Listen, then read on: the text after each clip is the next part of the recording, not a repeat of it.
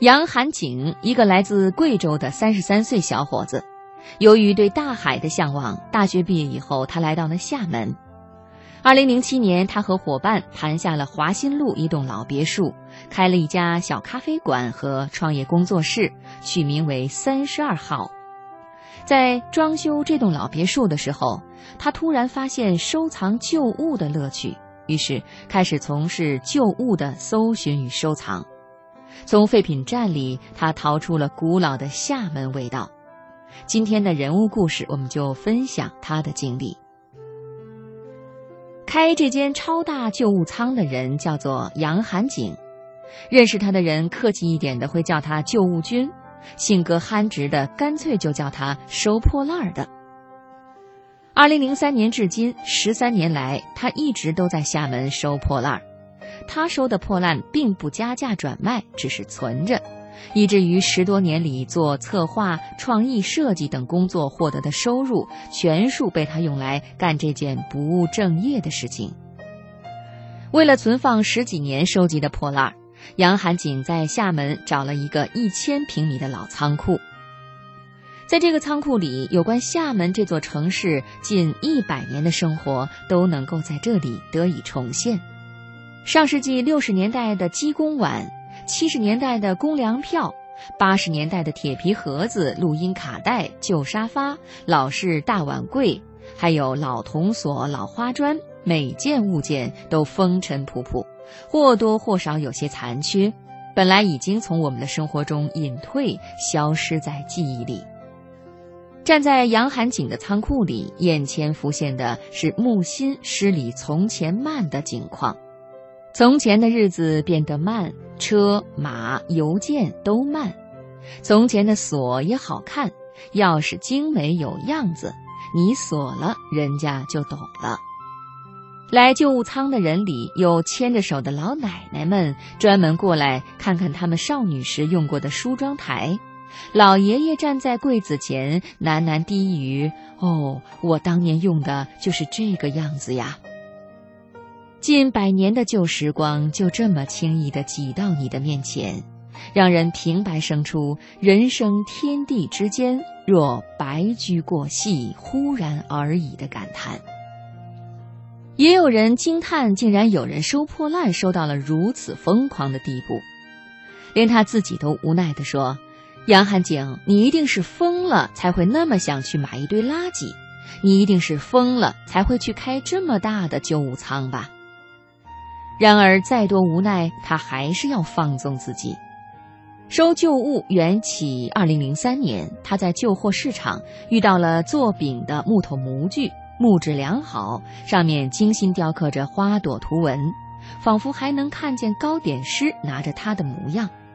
他被旧饼模自带的沧桑感所触动，想着可以拿回去做老别墅的装饰，于是扛了整袋回家。没想到，对旧物的瘾从此一发不可收。从花砖、旧家具、旧碗、杯子、电话机、花瓶、桌布，到篮子、箱子、钟表、水壶、灯具等等，他几乎遇见就收。为了收到好的旧物，还在厦门发展出了不少的线人：收废品的大爷、二手店的老板、居委会的大姐。起初，他的线人们主要集中在鼓浪屿那片，慢慢的，巴士、将军祠、下岗等老城区都有了他相熟的线人。杨寒景把这些线人都称为“时光猎人”。随着时光猎人越来越多，杨寒景收旧物就方便起来。厦门老城区的房子，他几乎都有挨家挨户拜访过。收旧家具、老物件要靠缘分。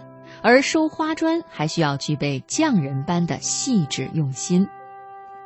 二零零五年，杨寒景在厦门的华侨老别墅里遇见老花砖，那些老花砖呢，都是旧时的手艺，最年轻的花砖也有三十多年了。而杨寒景跪在地上看得入迷，好像每块花砖都闪着光一样。从那时起，他便开始了收花砖的生活。只要看到有被遗弃的花砖，就跑去捡，就连碎的他也捡。工作之余就叫上朋友一起去工地或者是拆迁的旧社区当民工，别的都不干，只挖砖。一天下来，脸上是汗是灰，手上是大大小小的伤口。从一开始收花砖，便和其他的旧物一样，爱到了覆水难收。光是存放旧物的仓库就租了七八个。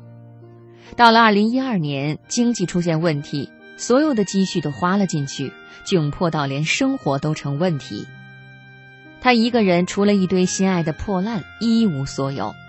看着仓库里不时拜访的老鼠，想着因收旧物而欠下的债，为了旧物能留存下来，杨寒景只好把所有的旧物集中到厦门最烂的工业区的一楼，冒险开仓售卖。